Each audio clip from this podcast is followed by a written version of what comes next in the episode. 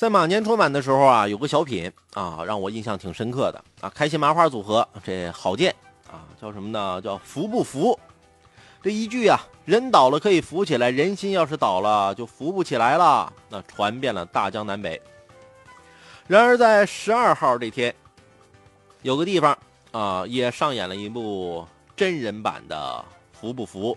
四十五岁的郑女士，怎么也没想到自己摔倒在路边了。啊，这个多次向路人呼救，结果却没人理会。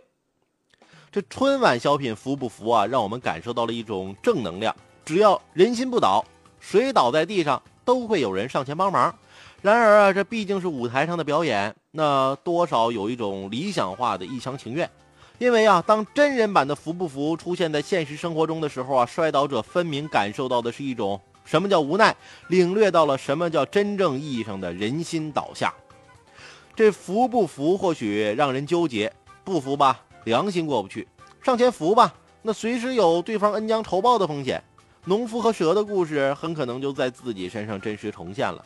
于是啊，面对摔倒的人，人唯有明哲保身，远远的躲开，谁也不愿意冒这样的风险。那之所以没人愿意见义勇为，恐怕啊是没有现场的目击证人。和这有关，而当时这当事人郑女士啊，连声呼救，连喊出啊，我是自己摔倒的，谁来扶扶我啊？当时为何还是没有人愿意施救呢？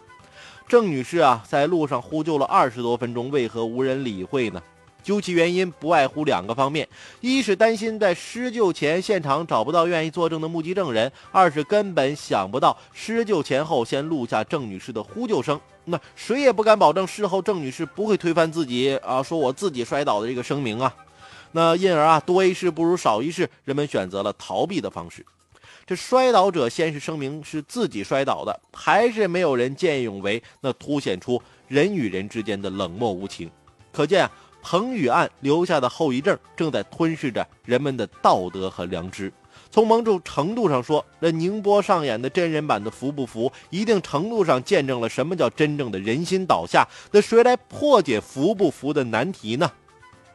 我觉得这个不是一个很远的话题，关乎到你我他每一个人，每个人都要通过这件事儿，想想自己平时的行为对“服不服”这事儿。咱进行一个深刻的反思。